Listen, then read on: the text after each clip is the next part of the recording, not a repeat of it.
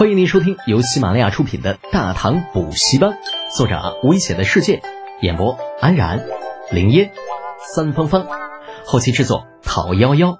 感谢订阅。第一百七十八集，丐帮帮主何老九。厕所里蹲的时间长了，腿总是会麻，就像夜路走多了，总会见鬼。何老九自认这辈子见多识广。看李浩主仆二人衣着华丽，出手阔绰，不似小气之人。但残酷的现实，正正反反几个大嘴巴子抽下来，立刻便教会了何老九什么叫做人不可貌相，海水不可斗量。李浩出手阔绰是不假，可是他那心眼的确也不大。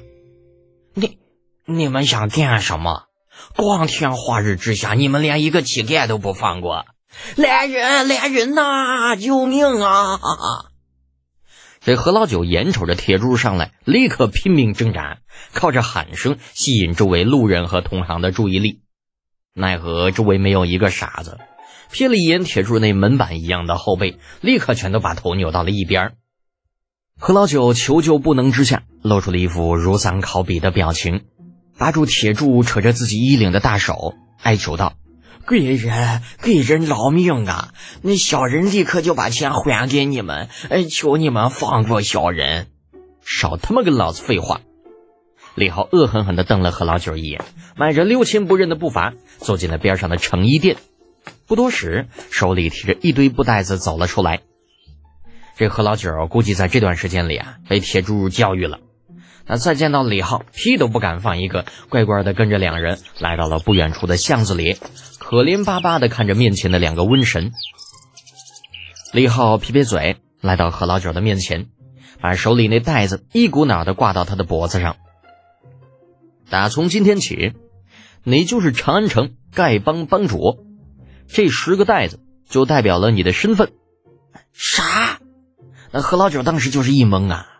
这老子吓得魂儿都快飞了，结果你跟我说这个，什么啥啥的？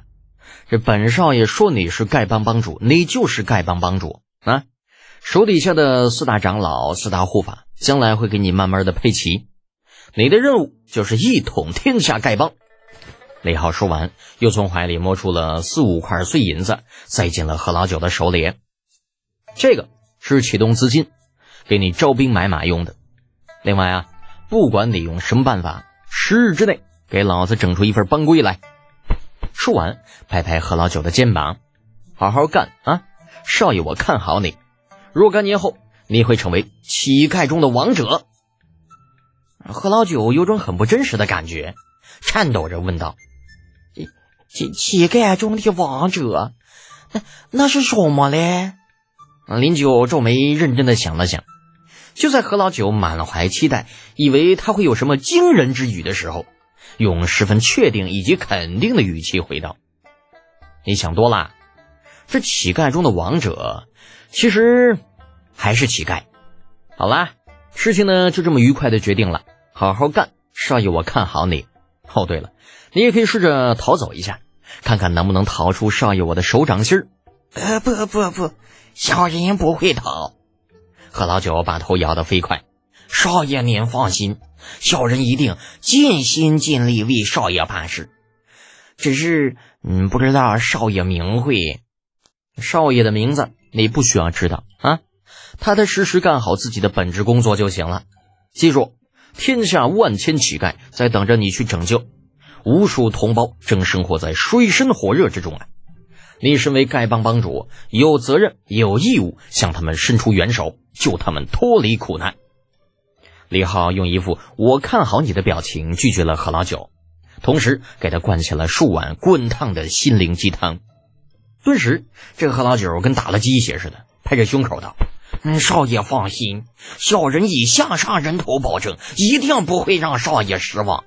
您请看我今后的表现吧。”小巷里的三人谁都没有想到，因为李浩的恶趣味而搞出来的丐帮，若干年后真的成为了天下第一大帮，那会员一度达到千万之数，整个大唐几乎每五个人里就有一个丐帮帮主，产业涵盖了基建工程、采矿业、餐饮业、珠宝业、运输业等等数十个领域。当然了，这些都是后话。眼下的何老九还在为如何弄出一份帮规而隐隐发愁。这正盘算着去哪找个代笔的先生，冷不防撞到了一个人的身上。啊，抬头一看，却是西市署刚刚调来负责治安的旅帅曹岩。呃，接着还没等他反应过来呢，眼前一黑，啪的一记耳光已经甩到脸上了。同时，耳边响起了一个声音：“何老九。”本官看你这对招子是不想要了吧？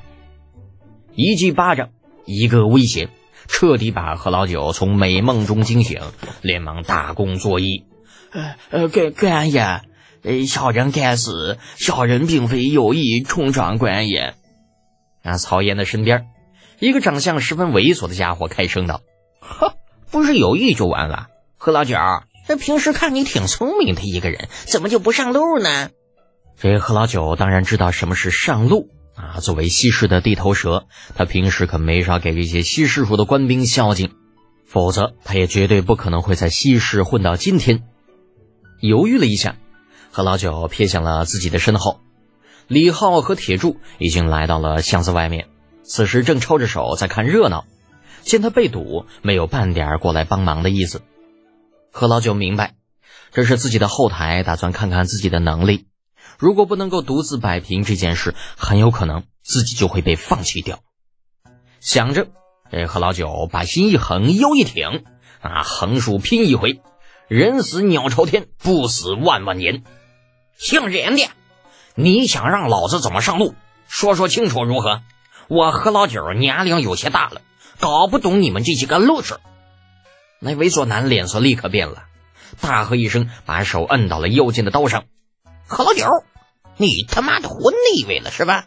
敢跟老子这么说话，信不信老子现在就弄死你？啊，反正已经决定拼了。哎，何老九索性也就放开了，冷冷一笑，哼，行啊，我何老九烂命一条，啥时候死都无所谓。不过你嘛，那据我所知，你姓任的家里边那还有老娘跟一个儿子在吧？